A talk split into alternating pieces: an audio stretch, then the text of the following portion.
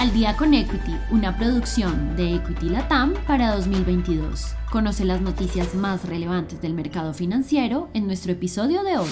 Noticias de cierre de la semana, viernes 8 de julio. Wall Street en resultados positivos.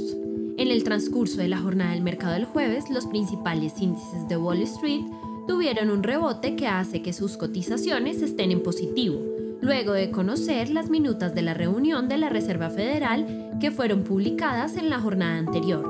El índice Dow Jones se aprecia en 0.63%, el índice S&P 500 sube en 0.94% y los futuros de Nasdaq se incrementan 1.52%. Renuncia el primer ministro del Reino Unido. El primer ministro del Reino Unido, Boris Johnson, anunció su retiro en la jornada del jueves, lo que pone fin a su mandato de casi tres años en un cargo plagado de controversias y escándalos.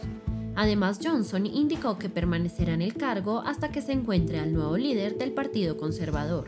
Este acontecimiento se veía venir, ya que el mismo partido de Johnson pedía su salida y el entorno político que lo rodeaba alentaba su renuncia inmediatamente. El líder del Partido Conservador informó que Johnson no podría permanecer por más tiempo en el cargo y si no renunciaba, el partido daría un voto de censura actuando en interés nacional para despedir a Boris Johnson de su cargo. Los flujos de datos de Facebook en riesgo por regulador irlandés. El regulador irlandés encargado de la privacidad de los datos avanzó en la investigación que podría prohibir las transferencias de datos entre la Unión Europea y los Estados Unidos, tanto de Facebook como de Instagram.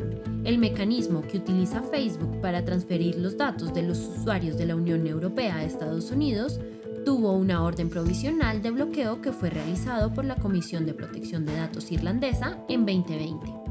Tras el bloqueo de la Unión Europea y los Estados Unidos, se realizó un acuerdo preliminar para poner fin al asunto. Sin embargo, la Comisión irlandesa continuó con sus investigaciones, la cual parece tener información para poner una nueva sanción a las aplicaciones de Facebook e Instagram.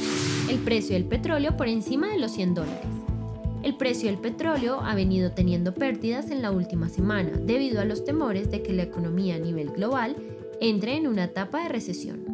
Sin embargo, en la jornada del jueves, los inversionistas parecen haberles dado más interés a los problemas de la escasez de oferta por parte de los productos del petróleo. Por consecuencia, el precio del petróleo se aprecia en 5.6% lo que genera que el precio del oro negro se encuentre en los 103.94 dólares por barril, producto de la escasez que hay a nivel global según el Departamento del Tesoro de los Estados Unidos. Se autorizó las exportaciones de gas licuado de petróleo a Venezuela con un límite hasta el 12 de julio de 2023. Mercados latinoamericanos en positivo. Las bolsas bursátiles en América Latina presentan cotizaciones en positivo luego de entrar en pérdidas por los temores de que la economía global pudiera entrar en una etapa de recesión.